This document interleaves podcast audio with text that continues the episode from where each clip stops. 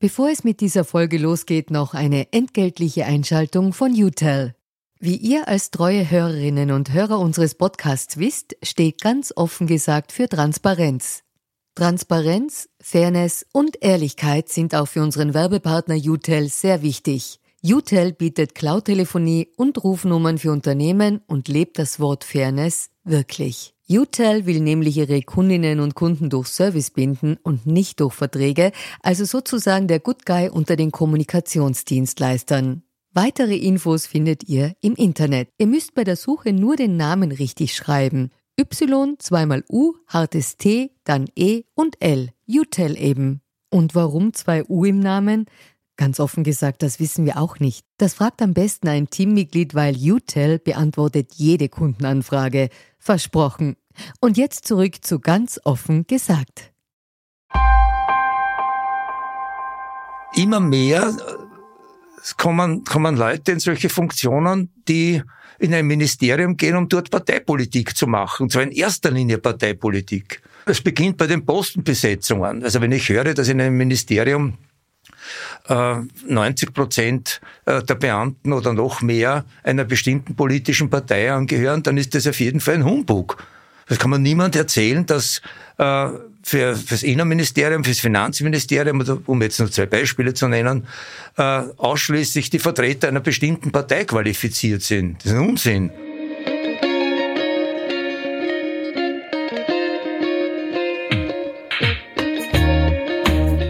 Grüß Gott und herzlich willkommen bei Ganz offen gesagt, dem Podcast für Politikinteressierte. Mein Name ist Georg Renner, ich bin Innenpolitikredakteur bei der Kleinen Zeitung und heute spreche ich mit Heinz Mayer, dem Verfassungsrechtsexperten und ehemaligen Dekan der Rechtswissenschaftlichen Fakultät der Uni Wien, über die Initiative Bessere Verwaltung, wie man Korruption auf Kabinettsebene ausbremsen kann und wie man das Verhältnis zwischen Politik und Beamtenschaft wieder reparieren könnte.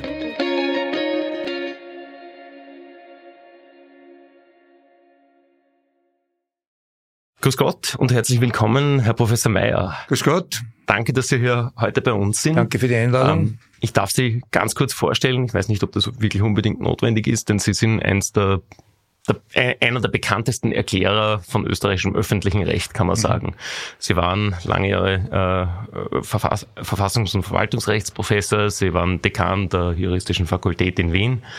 Ähm, sind sowas wie der Hohepriester des Kelsenkults in Österreich, wenn man das sagen kann und äh, einer der Vertreter der reinen Rechtslehre in Österreich. Wir fangen ganz offen gesagt grundsätzlich mit einer Transparenzpassage an, wo wir zwei Fragen stellen. Woher kennen wir uns? Das eine ist, wir hatten ab und zu beruflich zu tun in meinen beruflichen Stationen bei der Presse und jetzt auch bei der kleinen Zeitung, wenn verfassungsrechtliche Fragen zu klären waren.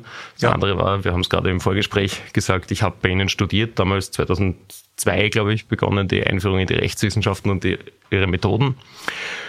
Ähm, seither hatten wir aber nicht mehr, weiß Gott, wie intensiven Kontakt. Zweite Frage ist, sind Sie parteipolitisch aktiv? Nein. Aber Sie sind politisch aktiv. Äh, zum Beispiel haben Sie diese Woche die Initiative Bessere Verwaltung vorgestellt mit etlichen anderen Juristinnen, Juristen, Verwaltungsrechtsexperten. Können Sie uns kurz sagen, was ist denn das für eine Initiative? Äh, wir haben uns zusammengeschlossen, weil wir beobachtet haben, dass die österreichische Verwaltung äh, erheblichen Schwierigkeiten kommt. Wir waren früher eine, eine Vorzeigenation mit unserer Verwaltung, äh, und zwar von unten nach oben und von oben nach unten. Es sind vor allem auch in den Ministerien, in der Regel, in den meisten Ministerien, hervorragende Leute tätig gewesen. Also als ich zum Beispiel mit dem Studium fertig war, war klar, in ein Ministerium kommt man nicht, wenn man nicht mindestens fünf Jahre bei einer Unterbehörde tätig war äh, so gern ich in das Bundeskanzleramt gegangen wäre nach dem Studium, aber es war völlig aussichtslos. Äh, dann hat es mich nicht mehr so interessiert. Heute ist es so, dass ich sehr oft, wenn ich mit einem Ministerium oder mit einem Kabinett zu tun habe, treffe ich dort Leute, die vor einigen ein, zwei Jahren noch in einer Vorlesung von mir gesessen sind. Äh, und bei allem Respekt, aber selbst der Klügste kann nicht das erfüllen, was man in einem Ministerium eigentlich erwartet, wenn er gerade mit dem Studium fertig geworden ist. Die haben ja keine Erfahrung, wissen nicht, wie die Verwaltung wirklich arbeitet. Also äh, das hat schon gezeigt, dass die Auswahl der Personen, die in Führungsfunktionen in der Verwaltung kommen, vor allem in die Kabinette, nicht so ist, wie man sich eigentlich wünscht. Jetzt habe ich mir Ihre Pressekonferenz angeschaut, bei der Sie die Initiative vorgestellt haben, habe die Dokumente gelesen und am nächsten Tag bin ich zufällig in eine BH gegangen, eine Bezirkshauptmannschaft bei mir zu Hause, weil ich einen Termin hatte, um den neuen Führerschein, die Scheckkarte machen zu lassen und die ID Austria mir machen zu lassen. Und das hat fantastisch schnell funktioniert. Ich erinnere mich, früher habe ich da stundenlang gewartet und jetzt bin ich da reingegangen, habe einen total engagierten Beamten vor mir gehabt oder Vertragsbediensteten. Der hat das in fünf bis zehn Minuten erledigt gehabt. Für mich hat die Verwaltung da eigentlich perfekt funktioniert. Was wollen Sie da? Freue mich, dass Sie das so sehen. Ich habe einige Zeit bei einer Bezirkshauptmannschaft gearbeitet nach dem Studium, also während meiner Assistentenzeit. Und ich habe auch den besten Eindruck gehabt, und das gilt auch heute. Die Unterinstanzen, also die Bezirkshauptmannschaften, Finanzämter, sind durchwegs, auch zu meiner Erfahrung zumindest, sehr freundlich und kompetent. Ähm, das gilt auch für die Polizei im Übrigen. Also wenn ich mich daran zurückerinnere, wie Polizeikontrollen in den 70er Jahren abgelaufen sind und wie sie heute ablaufen, dann ist das ein Riesenunterschied. Äh, wo wir ein Problem haben, und ich habe nicht von ungefähr begonnen mit den Ministerien. Dort haben wir ein Problem. Warum? Weil die sehr politiknahe sind und Ministerien äh, für einen Politiker tätig werden müssen. Also das heißt, die stehen unter der Leitung eines, eines äh, Ministers, der Parteipolitiker ist in der Regel. Und da ist natürlich die Versuchung sehr groß, dass man sich das Ministerium sozusagen als Instrument seiner politischen Absichten herrichtet. Und das Hauptproblem, das wir gesehen haben, ist, dass in den letzten Jahrzehnten sich zwischen der, der Beamtenschaft und dem Minister diese Kabinette ausgebreitet haben, die ja, wenn ich mich zurückerinnere, äh, in den 70er, 80er, 90er Jahre da gab es vielleicht sechs, sieben, Justizministerium vier Kabinettsmitarbeiter. Heute hat allein der Bundeskanzler 100 PR-Leute angeblich. Das sind ja größer als eine Zeitungsredaktion. Und das schlägt sich natürlich nieder. Also dort ist weniger die Kompetenz gefragt, sondern die kommen aus dem Vorfeld einer, einer politischen Partei, äh, haben politische Aufgaben, sind PR-Leute, ähm, alles Mögliche, aber, aber jedenfalls nicht das, was man sich erwünscht. Manchen auch kommen aus NGOs, im Verkehrsministerium zum Beispiel, äh, haben aber nicht die Fachkunde, die man eigentlich in einem Ministerium braucht. Und vielfach ist es auch so, hört man von Beamten, also ich habe das Gott sei Dank selbst nicht erlebt, aber dass diese Minister völlig abschotten und durch Arroganz und Überheblichkeit auffallen und sozusagen die, die altgedienten Beamten da äh, versuchen, zu Schurregeln, wenn man so in Wien sagt. Und das ist natürlich, das ist tödlich für die Qualität einer Verwaltung, weil sich natürlich dann Beamte sagen, was, was, was soll ich? Soll ich diesen Lausbuben oder diese, diese junge Dame, die keine Ahnung hat von irgendwas, soll ich da jetzt buckeln oder ich mache die Sachen, die ich für richtig finde und wenn sie es anders haben wollen, haben sie es anders aus. Nicht meine Sache. Aber wenn ich jetzt den Advocatus Diaboli spielen darf, die andere Seite, mit der ich in meiner täglichen Arbeit ja auch häufig zu tun habe, mit den Kabinettsmitarbeiterinnen, Kabinettsmitarbeitern, die sagen halt, naja, okay, wir sind einfach hier, weil die Welt komplexer ist. Zum Beispiel, wenn wir PR ansprechen, damals in den 60er, 70er, 80er Jahren gab es vielleicht drei, vier, fünf Zeitungen, mit denen man regelmäßig zu tun hatte. Heute gibt's ganz viele unterschiedliche Medien von Blogs, Podcasts und, und, und, die alle was aus dem Ministerbüro erfahren wollen. Und die ganze EU-Dimension sei dazugekommen und so weiter. Ist es nicht so, dass die Aufgaben der Politik komplexer geworden sind? Ja, natürlich sind die komplexer geworden. Das Problem ist nur, dass man die Beamtenschaft ausgedünnt hat und demotiviert hat zum Teil und die Kabinette aufgebläht hat. Und die Kabinette äh, sind eben politische Beamte. Und das ist auch okay so. Das sollen sie sein. Aber sie dürfen nicht die, die Bürokratie zurückdrängen. Die Bürokratie ist dazu da, objektiv, verlässlich, neutral den Minister zu beraten, die Aufgaben zu besorgen und dem Minister auch einmal zu sagen, es geht so nicht, wie Sie das wollen. Oder Sie riskieren das, das, das. Und heute ist es offenbar anders. Heute hört er eben mehr auf seine Kabinettsmitarbeiter und die wenn sie nicht wirklich fachkundig sind, dann werden sie halt irgendwie versuchen, die politische Ziele durchzusetzen und die Beamten an die Seite zu drängen. Und das, genau das passiert. Die haben ja diese ganzen Chats gehört. Hm? Das war ja, das ist ja ein, zum Haare raufen. Ich meine, das ist ja Absolut. Das ist schrecklich, das ist schrecklich. Und dann noch ein, ein, ein Übel, äh, das ist, dass Kabinettsmitarbeiter gleichzeitig Sektionsleiter sind oder, oder Beamte sind.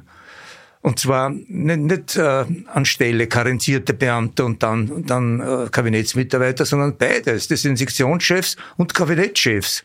Ähm, nach meiner Erinnerung hat das begonnen 2000 im, im Unterrichtsministerium.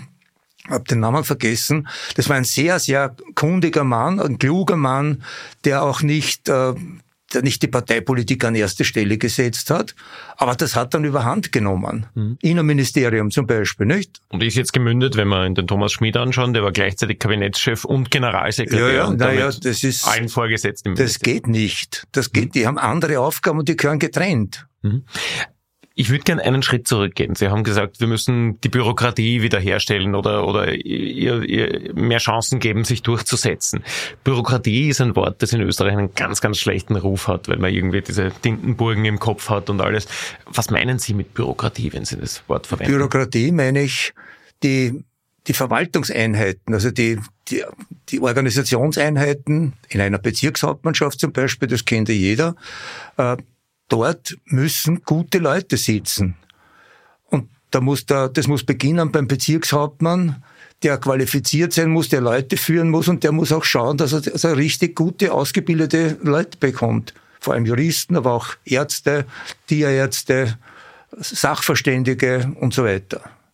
Mhm. Und wenn der das nicht kann, weil man ihm irgendwelche Parteisoldaten hinsitzt oder irgendwelche aus irgendwelchen Vorfeldorganisationen von politischen Parteien, äh, wenn man die reindrängt, äh, dann wird die Verwaltung leiden. Das ist in der unteren Ebene nicht so, weil das nicht so interessant ist für die Leute. Äh, kein, kein junger, aufstrebender äh, Mann oder Frau wollen unbedingt bei einer Bezirkshauptmannschaft arbeiten oder beim Finanzamt. Die wollen alle im Ministerium arbeiten und dort gehören sie nicht hin in der Regel. Also ich habe einmal mhm. Gelegenheit gehabt, die Kabinettsmitarbeiter eines deutschen Ministers kennenzulernen. Das waren hochqualifizierte Leute. Und bei uns äh, habe ich ein Erlebnis, das werde ich nie vergessen. Da war ich Dekan und es stand an eine UG-Novelle. Universitätsgesetz. Und Universitätsgesetz. Und wir haben bei der Dekane-Konferenz über dieses Thema gesprochen und der Rektor hat gesagt, das ist, ein, das ist völlig verrückt. Wie sollen wir vorgehen, um das möglichst zu verhindern? Und wir haben das dann diskutiert und dann ist, äh, ist die Wahl auf mich gefallen, dass ich mit einem, mit dem Dekan der Chemie äh, in die Kabinette gehe, also zum Bundeskanzler und zum, zum Bildungsminister. Wen treffe ich im ersten Kabinett? Im ersten Kabinett treffe ich einen, der uns auf die Frage gesagt hat, das kann man so nicht machen, das hat keinen Sinn, das ist, das ist kontraproduktiv. Gesagt, ja, ich weiß sehr, aber das ist 30 Jahre Linie der Partei. Äh, mein Kollege Dekan, der aus Deutschland gekommen ist, hat gesagt, ich habe jetzt viel gelernt, ja, über, über Österreich. Äh, dann sind wir ins nächste Ministerium spaziert. Äh, dort äh, sitzt auch ein gerade dem Studium entkommener. Und der, mein Kollege sagt zu dem, das ist ganz gegen den internationalen Trend. Der europäische Trend geht in eine ganz andere Richtung. Sagt, wir machen auch keine internationale Politik, wir machen österreichische Universitätspolitik. Ich meine, das muss man, das muss man mal über die Zunge bringen. Äh, für die, die Universität als österreichisches äh, Spezifikum zu sehen und nicht, zu sagen, okay, äh, wenn es nicht europäisch auf die europäische Entwicklung passt, dann müssen wir etwas anderes machen. Aber ohne, ohne, ohne Genierer und ansatzlos, wir machen ja österreichische Universitätspolitik. Also einfach dieser kurzfristige Blick ja, nicht über den weiten Horizont. Parteipolitisch gewünscht und ausgemacht mit den anderen und äh, das ist es. Aber war das früher tatsächlich anders? Weil wenn Sie sagen, die Verwaltung war früher besser, dann würde ich voraussetzen, okay, das war vor, weiß nicht, zwei, drei Jahrzehnten vielleicht noch anders. Und trotzdem ja, hört man aus dieser Zeit irgendwie auch immer wieder die Geschichten, naja, okay, ich, die Partei ist alles, ich nichts. Habe aufgrund meines vorgerückten Alters eine lange Gelegenheit gehabt, äh, das zu beobachten, was sich auf der Ebene der Verwaltung abspielt. Und ich kann mich erinnern, dass zum Beispiel, als die SPÖ-Alleinregierung im Amt war, äh, habe ich einen Sektionschef getroffen, da war Androsch, war Minister. Und ich, diesen Sektionschef habe ich gut gekannt und das war ein durch und durch Schwarzer, also ein CV und also wirklich äh, auch bekennend. Und den habe ich getroffen und habe gesagt, wie geht's Ihnen? Und den haben wir erwartet zu sagen, um Gottes Willen. Und so. gesagt, hervorragend, hervorragend. Der Minister bezieht uns ein, der versteht was von den Dingern, der fragt uns um Rat. Und wenn wir ihm einen Rat geben, denkt er nach, diskutieren wir und dann macht er das. Und wenn sich herausstellt, das war nicht das Beste, dann steht er dazu und wälzt sich nicht bei uns ab. Also der, der war zutiefst begeistert. Mhm. Und so sollte es auch So heute. sollte es sein, genau mhm. so sollte es sein, ja. Ich habe ja dieses Thema schon einmal in einem Podcast hier ganz offen gesagt besprochen mit dem Professor Matzka, der selber ja. lange Jahre Sektionschef war. Ähm, der ebenfalls jetzt der Initiative Bessere Verwaltung angehört und ähm, den Teil, den Sie in dieser Initiative quasi betreuen oder für den Sie sprechen, ist Transparenz und Antikorruption. Sie sind auch Mitinitiator des Antikorruptionsvolksbegehrens gewesen. Ähm, und da würde ich mich ganz gerne jetzt in den nächsten paar Minuten mit Ihnen da, dahingehend vertiefen. Ich würde noch gerne einmal zurückkommen, ja. zum, was Sie Matzka gesagt haben. Ja, gern. Matzka war ja, ist ja bekanntlich ein Sozialdemokrat und hat sein Amt angetreten mit, mit Schüssel. Äh, also man kann sich vorstellen, dass im Kanzleramt, im Kanzleramt, war er, glaube ich, im Innenministerium ja, als Sektionschef im ja. Kanzler, Präsidialchef. Mhm. Und man kann sich vorstellen, dass keiner von den beiden erfreut gehabt hat mit dem anderen. Auf jeden Fall, Schüssel hat den Matzka dann, als die Bestellungsdauer abgelaufen ist, wieder bestellt. Und das zeigt aber, dass er erkannt hat, da, da ist ein, ein hochkarätiger Experte am Werk, der das Haus in Ordnung hält und der, ihm, der ihn dabei sehr unterstützt. Und das kann ich mir eigentlich heute von, von keinem Minister vorstellen, dass er sehenden Auges einen Sektionschef bestellt, der genau bei der Gegenpartei ist oder bei der, bei der eher ungeliebten Partei, sondern der sucht eigene Leute. Ähm, ein Faktor, über den wir da immer wieder sprechen, ist Transparenz, dass diese ganzen Entscheidungen, wer wird, wer wird Sektionschef zum Beispiel, äh, welche Weisungen werden gegeben vom Minister oder vielleicht vom Kabinett, dass das ja eigentlich funktional gar nicht dürfte, in die Beamtenlinie hinein, dass das irgendwie dokumentiert werden sollte und Transparenz gema äh, gemacht werden sollte. Ähm, wie sollte denn das idealtypisch ablaufen? Diese Zusammenarbeit und wie sollte die Dokumentation da funktionieren? Ja, so wie sie jahrzehntelang funktioniert hat, äh, dass alle Schritte, die auf die Willensbildung einer bestimmten Entscheidung Einfluss gehabt haben oder die vorbereitet haben, waren dokumentiert. Jedes Telefonat hat es einen Aktenvermerk gegeben, das im Akt gelegen. Wenn man den Akt in die Hand genommen hat, hat man gewusst, was ist da passiert, was ist nicht passiert und warum ist das Ergebnis rausgekommen. Vor kurzem im, im Rahmen dieser Initiative sagt man eine, eine ehemalige Beamtin, sie hat erlebt in den letzten Jahren, dass sie mit Kabinettsmitarbeitern telefoniert hat und irgendwas besprochen hat und gesagt, sie machen einen Aktenvermerk. Ich gesagt, nicht einen Aktenvermerk, schicken Sie mir SMS oder ich schicke Ihnen eine SMS oder WhatsApp. Also das ist, das ist unerträglich. Damit sind ja diese Verwaltungsprozesse, diese internen Prozesse nicht mehr nachvollziehbar. Und das öffnet natürlich Tür und Tor für jede Art von Korruption. Wir haben gerade ein aktuelles Beispiel bekommen. Heute ist ein Rechnungshofbericht veröffentlicht worden, äh, ging um ähm, die, die, die Einführung der ID Austria, äh, die ja. Identifikation elektronischer Natur, amtliche. Ähm, und da gab es einen Auftrag aus dem Kabinett der damaligen Digitalisierungsministerin äh, an einen PR-Berater und der Rechnungshof attestiert, okay, es ist einfach nichts mehr zu finden, was der geleistet hat. Es ist einmal eine Rechnung abzeichnet worden um 36.000 Euro und es gibt eine zwölfseitige PowerPoint-Präsentation, aber sonst nichts, was der geleistet hat, was irgendwie Vertragsinhalt war oder sonst was. Äh, wie kann denn sowas legal sein? Ich kann mir schon vorstellen, wie das geht. Da war offenbar jemand, der von der Verwaltung keine Ahnung hat. Der hat gesagt, aber was Aktenvermerk, das ist, klingt so überholt, so altvaterisch, wir sind ja alle modern. Äh, hat das halt über die Beamten hinweg oder, oder mit den Beamten gemacht und hat denen halt gesagt, so wie der von mir zitierte, wir brauchen keinen Aktenvermerk. Mhm. Und, und, wir brauchen keine, keine Dokumentation. Wir machen das bei SMS, schickst mir ein WhatsApp oder ich schicke dir das und, und du machst das und schickst mir es dann zurück. SMS und WhatsApp haben ja in den letzten Monaten, in den letzten Jahren relativ viel unserer politischen Aufmerksamkeit gebunden, Leider, weil ja. offenbar mm, innerer Zirkel halbwegs junger Menschen oder sagen wir von Digital Natives äh, über, über diese Kanäle sehr viel an den klassischen Verwaltungs- und auch Regierungsstrukturen vorbei miteinander kommuniziert hat. Ähm, kann man sowas in einer klassischen Verwaltungsstruktur einfangen? Müsste sowas in Zukunft auch dokumentiert werden? Ja, sicher. Äh, Entscheidend ist, und wie immer das passiert, aber entscheidend ist, und das sieht auch das Bundesarchivgesetz vor zu diesem Zweck, äh, dass die Abläufe, die in der Verwaltung stattgefunden haben, dokumentiert werden.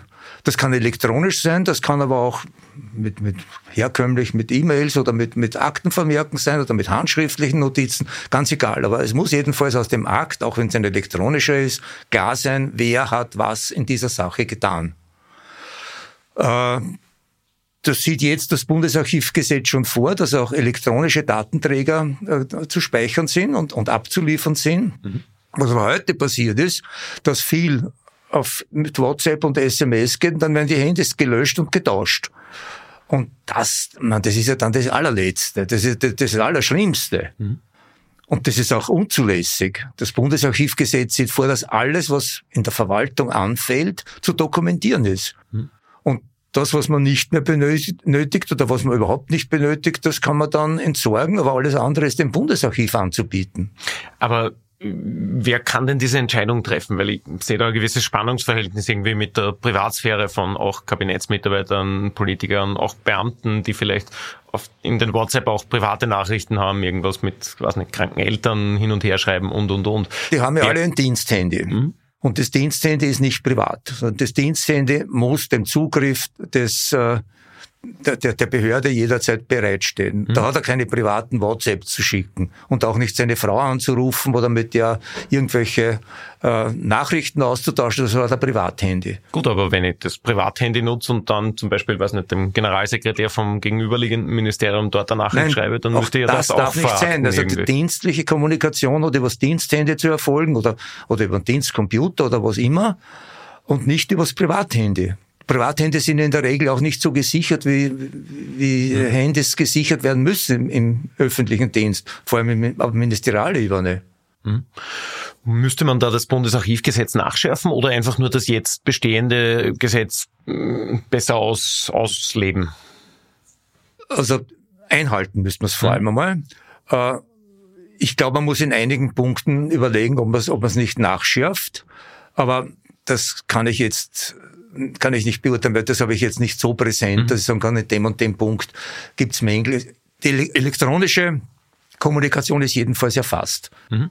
Also, und da steht ausdrücklich drinnen, es muss abgeliefert werden, dem Bundesarchiv, äh, auf, de, auf dem Stand der Technik, wenn man solche Dinge hat, also Sticker und, und so weiter, mhm. jeweiligen Stand der Technik. Aber offensichtlich passiert das nicht und ist in den letzten Jahren meinem, meinem Wissens in keiner Regierung ja, ordentlich ausgeübt worden. Das ist, ist ja immer, man hörte das immer wieder, äh, dass ganz wesentliche Entscheidungen nicht dokumentiert sind und auch nicht nachvollziehbar sind. Mhm.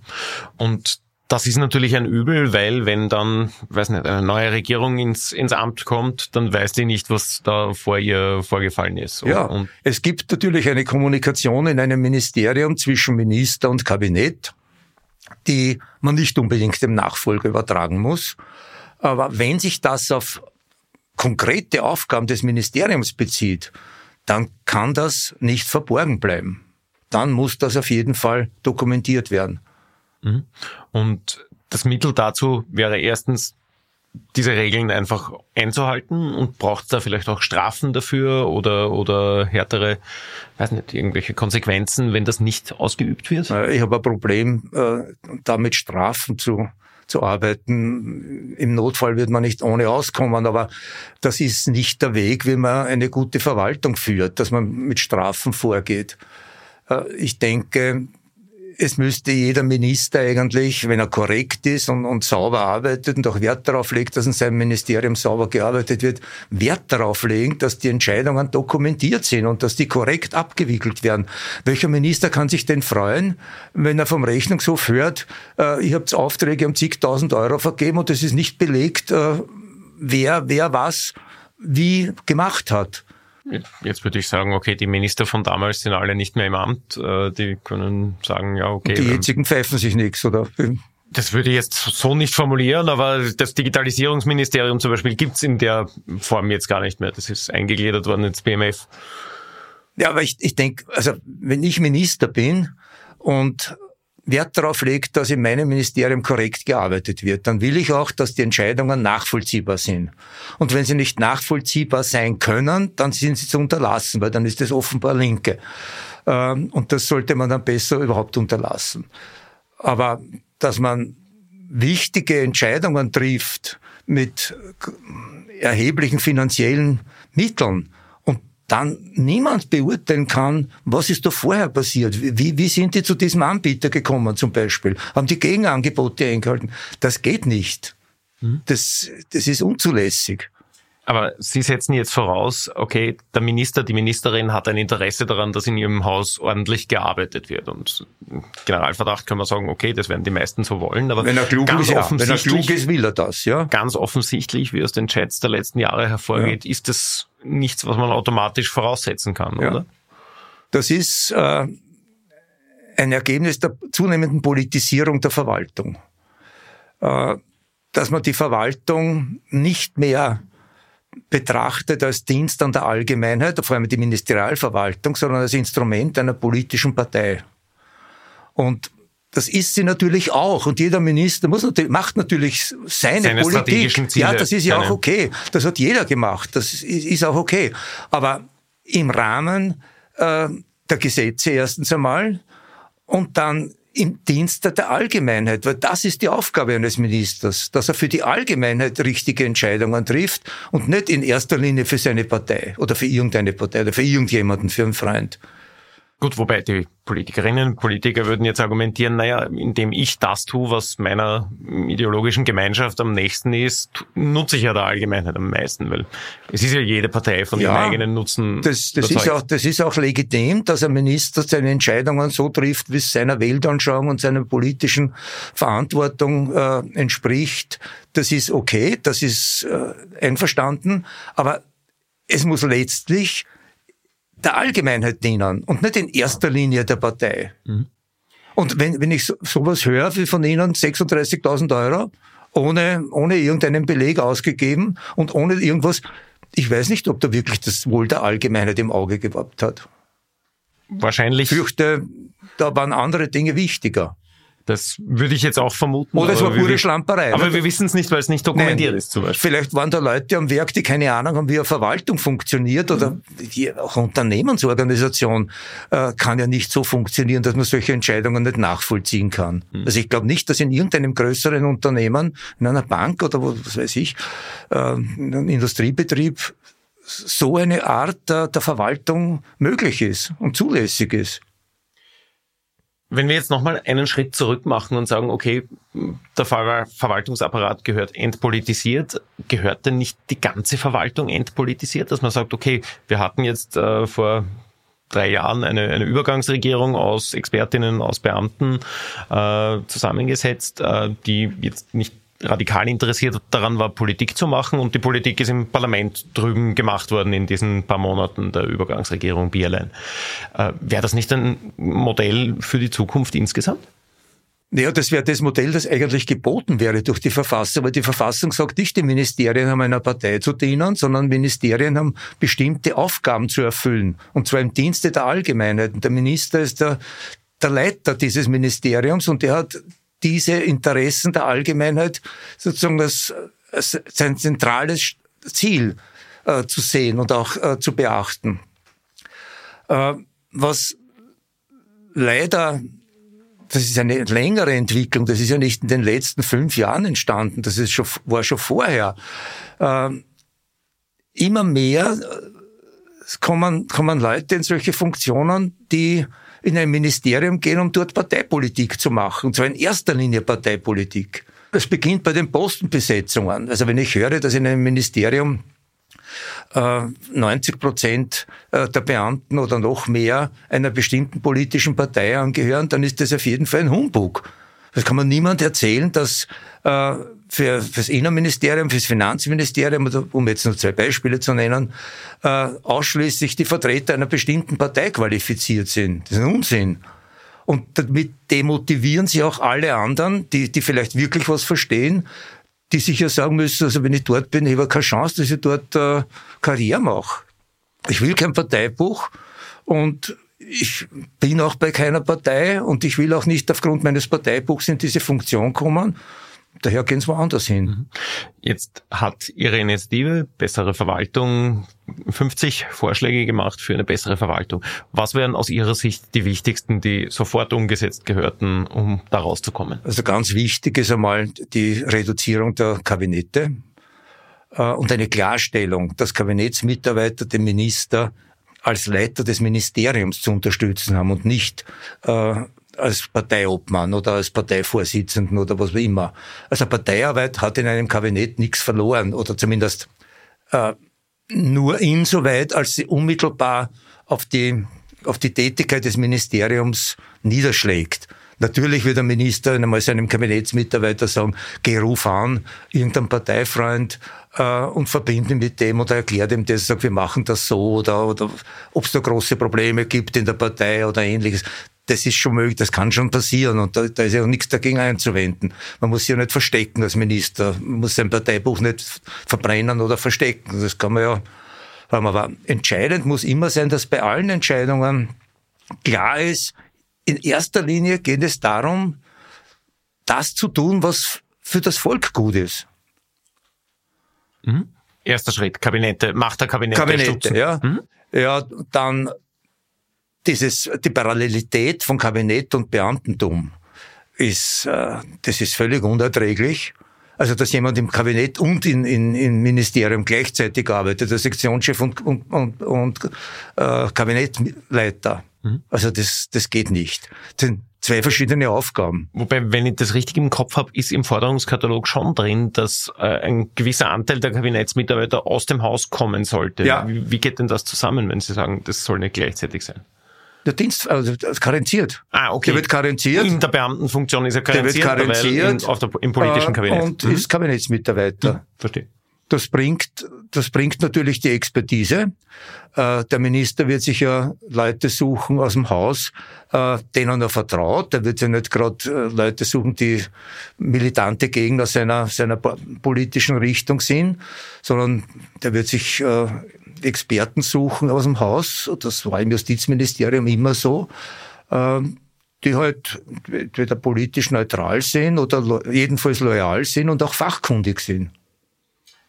Politiker sagen darauf immer, naja, ich kann mich ja, gerade wenn ich neu in das Ministerium komme und da war vorher ein Politiker der anderen Farbe Minister, kann ich mich ja nicht verlassen auf die Mitarbeiter. Naja, aber das geht ja schon mit dem Vorurteil hinein, äh, Beamte sind nicht loyal, sondern die Beamten dienen schon einer Partei. Äh, das gibt's natürlich. Das ist schon richtig. Das hat's immer gegeben, dass Leute in, in Ministerialfunktionen kommen, die sich in erster Linie einer Partei verpflichtet erfüllen und nicht, äh, nicht dem, dem Haus. Das gehört aber abgestellt. Und darum gehört, das ist der nächste Punkt, die Postenbesetzung, die Planstellenbesetzung gehört entpolitisiert. Also, es ist ja nicht einzusehen, warum im Innenministerium äh, lauter Leute sind, die in einer Partei groß geworden sind und dort verwurzelt sind. Das ist erstens nicht gut, weil das Leute sind, die machen Karriere über die politische Partei und sind natürlich dann dieser politischen Partei dankbar und so schaut's dann aus. Aber kommt man da überhaupt noch raus? Weil alle diese Vorschläge von Objektivierung der Besetzung und so weiter implizieren natürlich auch, dass die Beamtinnen und Beamten eines Hauses quasi mitentscheiden in Personalkommissionen, was ja teilweise passiert. Aber wenn ich ein Ministerium unter Anführungszeichen mal eingefärbt habe, dann sind die Leute in den Kommissionen ja auch ja, sicher. der Partei nahe. Naja, Wie sicher. kommt man denn da Ich muss ja immer lächeln, wenn ich höre, unabhängige Disziplinarkommission, unabhängige Besetzungskommission. Das sind natürlich äh, mag schon sein, dass die keine Weisung kriegen, aber die wissen eh, was zu tun ist. Entweder sie sind eh bei der Personalvertretung oder sie sind nicht bei der Personalvertretung, nur dann werden sie so ausgesucht, dass sie, dass sie wissen, was zu tun ist. Ja, aber wie komme ich da raus? Weil wenn ich sage, okay, äh, Hausnummer, Polizisten wissen wahrscheinlich am besten, wer gut geeignet für einen Polizeijob ist, das kann ich jetzt nicht irgendeinem anderen Haus übertragen, oder? Naja, da gibt es erstens einmal Experten in Österreich, die sehr wohl beurteilen können, was Sicherheitswachebeamte können müssen und was sie brauchen äh, und welche Qualitäten sie auch menschlich haben müssen, äh, die das beurteilen. Das glaube ich schon, dass das gibt. Kann man, gibt es ja internationale Beispiele, wie die Personalauswahl funktioniert und nicht viel anders wie bei einem Unternehmen da sucht man sich ja auch die besten Leute aus und äh, holt sich dazu halt entsprechende fachliche Expertise. Das geht schon. Aber das muss man wollen. Das muss man natürlich wollen. Also ich werde oft gefragt, seid ihr nicht ein bisschen weltfremd zu glauben, dass sich da jetzt irgendwas ändert, dass eine Partei bereit sein wird oder irgendeine, nicht, da geht es nicht jetzt nur um eine, alle Parteien, die in, in diese Funktion kommen, dass die das als äh, als bequemen Liegestuhl sehen, dass sie lauter Leute aus der eigenen Partei in dem Haus haben. Irgendwann wird es wahrscheinlich so teuer werden. Äh, schlechte Verwaltung kostet viel. Das ist keine Frage. Die machen Umwege, setzen Geld in den Sand durch falsche Entscheidungen und alles Mögliche. Äh, irgendwann einmal wird es so teuer sein, dass wir uns das nicht mehr leisten können. Das möchte ich nicht erleben. Ich hätte gern vorher, dass vorher abgebogen wird. Mhm. Wann rechnen Sie damit? Ja, also ich bin draufgekommen, es gibt Dinge, die kann man nur im Schneckentempo erledigen. Und das ist so, so eine Sache. Äh, das beginnt natürlich schon bei der Personalauswahl bei Ministern. Der Fisch stinkt immer vom Kopf. Äh, wenn ein Minister ein Ministerium übernimmt äh, und den Leuten zu erkennen gibt, der achtet sie, er respektiert sie und er schätzt sie, dann wären die meisten Beamten oder also äh, nach meiner Erinnerung, ja, die meisten Beamten sind loyal. Äh, die versuchen, ihren Minister zu unterstützen, auch wenn sie einer anderen Partei nahestehen. Aber wenn jemand ohne fachliche Qualifikation in ein Ministerium kommt, nur aufgrund des Parteibuchs, der, der hat ja nichts anderes gelernt, der kann ja nur intrigieren. Also das ist, Jetzt sagen Sie, sagt die Initiative, okay, in den letzten, sagen wir zwei Jahrzehnten hat das überhand genommen, dieses aufgrund eines Parteibuchs eine Führungsfunktion in ja, Das hat es früher auch bekommen. schon gegeben, also das hat schon äh, das in einzelnen Ministerien, aber es gab zum Beispiel so Vorzeigeministerium, Justizministerium mhm. oder das Finanzministerium, auch das Bundeskanzleramt, die Bürokratie im Bundeskanzleramt war immer top. Also das war äh, auch wechselnde, wechselnde Bundeskanzler haben dieses, das respektiert. Mhm. Und wenn dieser Prozess so weitergeht, wie er momentan läuft oder in den letzten Jahren gelaufen ist, kommen wir dann irgendwann zu einem Kipppunkt, wo die Stimmung in der Verwaltung so vergiftet ist, dass das ganze System, weiß nicht, kollabiert oder schlechter wird? Naja, es gibt oder ja wir schon drüber? gibt ja heute schon genug Beispiele, dass äh, höchst qualifizierte Leute gar nicht in den öffentlichen Dienst gehen, weil sie sagen, das tue, das ich mir nicht an. Äh, ich stehe zwar jetzt der Partei nahe, des jetzigen Ministers, aber wer weiß, wer dann kommt und wie es dann ausschaut mit meiner Karriere. Also die wollen das einfach nicht, dass da herum intrigiert wird. Die sind ihrer, ihrer Wissenschaft oder ihrer Disziplin oder ihrer, ihrem Fach äh, verbunden und die, die möchten was weiterbringen. Der wird nicht in ein Ministerium gehen, so ohne weiteres. Und das ist der Jammer. Wir haben dann, wir haben dann nur die zweite Garnitur. Und das war nicht immer so. Das war in, in einzelnen Ministerien hat es das immer wieder gegeben, aber in dem Ausmaß, in der Intensität eigentlich nicht. Jetzt stehen wir vor etlichen Jahren, das zeigt uns schon die Demografie, wo nicht nur der öffentliche Dienst, sondern auch die Privatwirtschaft sich wirklich anstrengen wird müssen, Arbeitskräfte und vor allem gut qualifizierte Arbeitskräfte zu finden, weil es einfach weniger Leute werden.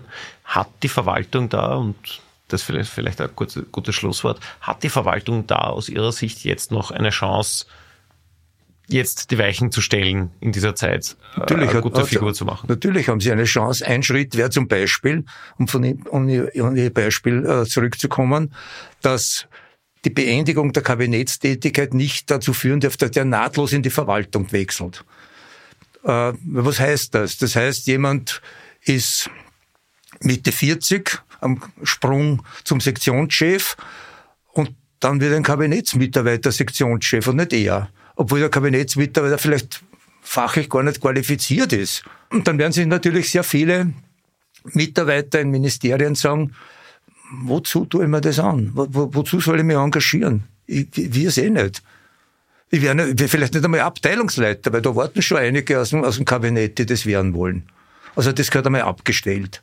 Eine Cooling-Off-Phase von zwei bis fünf Jahren. Ich bin eher für fünf Jahre. Dann sollen sie einmal in die Privatwirtschaft gehen und sollen einmal dort äh, Geld verdienen. Ausnahmen kann es geben bei, bei ganz, ähm, ganz besonderen Fachgebieten, wo man in der Privatwirtschaft nicht sehr viel machen kann. Zum Beispiel, was weiß ich, Numismatiker oder die man auch braucht. Oder, Numismatiker gibt es jetzt in den Kabinetten meines Wissens auch nicht viele. Nein, gibt es nicht viele, aber wird es vielleicht auch geben im Bundesdienst, in, in, in, mhm. in Museen hat man natürlich auch Numismatiker und braucht man auch. Mhm. Und dort sollen sie hingeben können. Also das, das die Möglichkeit, für diese Leute muss man die Möglichkeit schon schaffen. Aber jeder, der im freien Wettbewerb auch eine Chance hat oder in der Wirtschaft auch eine Chance hat, das hören wir gehen. Also alle Juristen.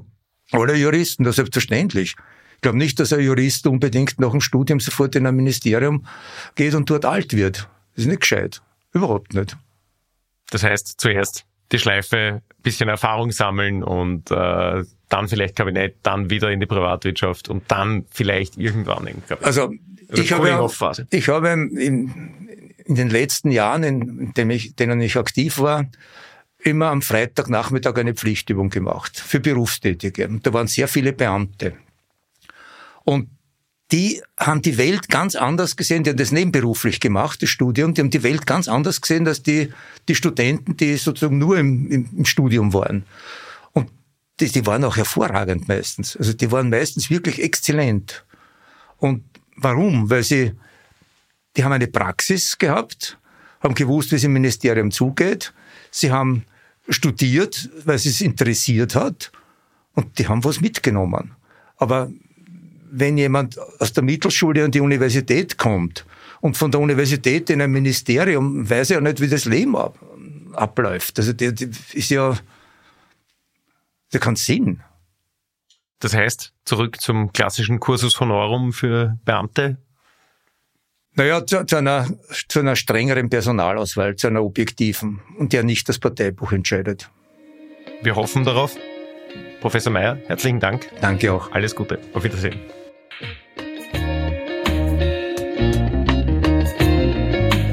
Das war unsere heutige Folge ganz offen gesagt.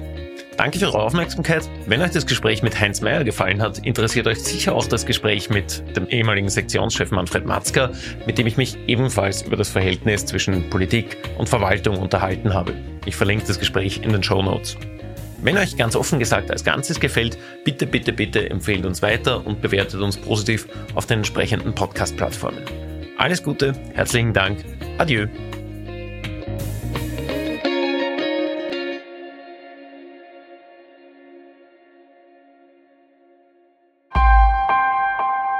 Missing Link